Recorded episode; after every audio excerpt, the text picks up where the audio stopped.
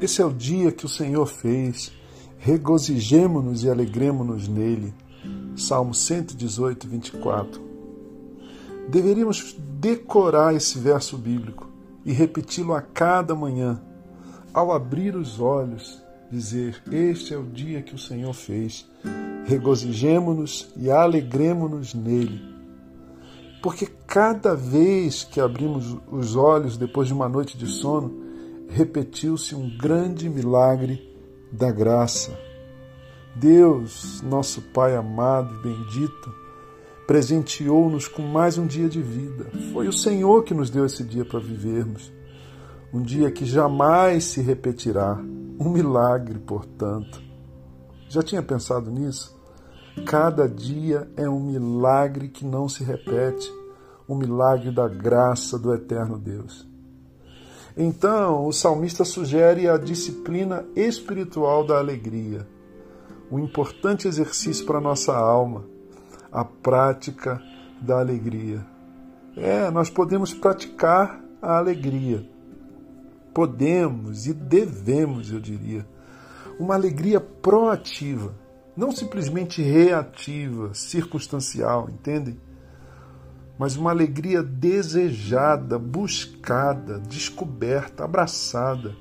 Uma alegria intencional que a gente abraça cada manhã, pelo simples, mas não desprezível fato de estarmos vivos.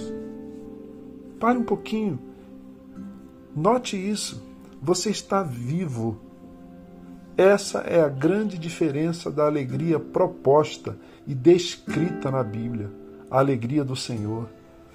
Essa alegria nos dá força para viver.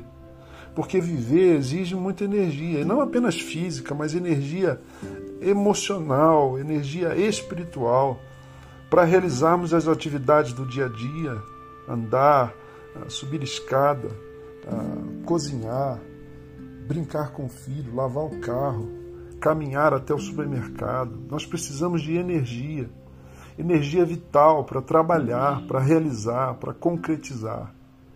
Do mesmo modo, os desafios e as tarefas emocionais e espirituais, eu diria, da existência, como o amar. Sim, amar é uma tarefa vital da existência. Perdoar, então, nem se fala. E sonhar? Que trabalho dá sonhar?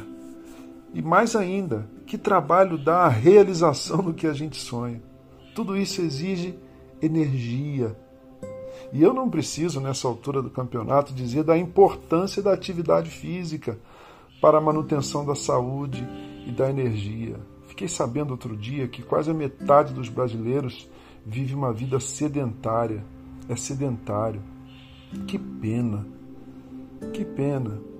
Porque quem pratica uma atividade física tem mais energia, vive melhor, desfruta melhor da doce dádiva do grande presente da existência.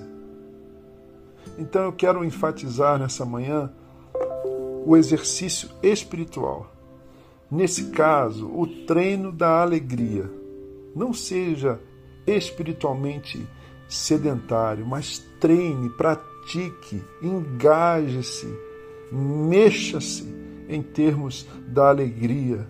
Uma alegria diária, uma alegria disciplinada e perseverante, uma alegria que a gente escolhe, porque a gente pode escolher alegrar-se nesse dia que o eterno Deus nos deu de presente para viver.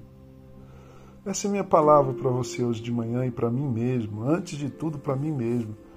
Pratique a alegria, pratique a alegria do Senhor e desfrute, porque 13 de, setembro, de dezembro, 13 de dezembro de 2020, jamais se repetirá. Eu sou Gerson Borges e essa é a meditação do dia.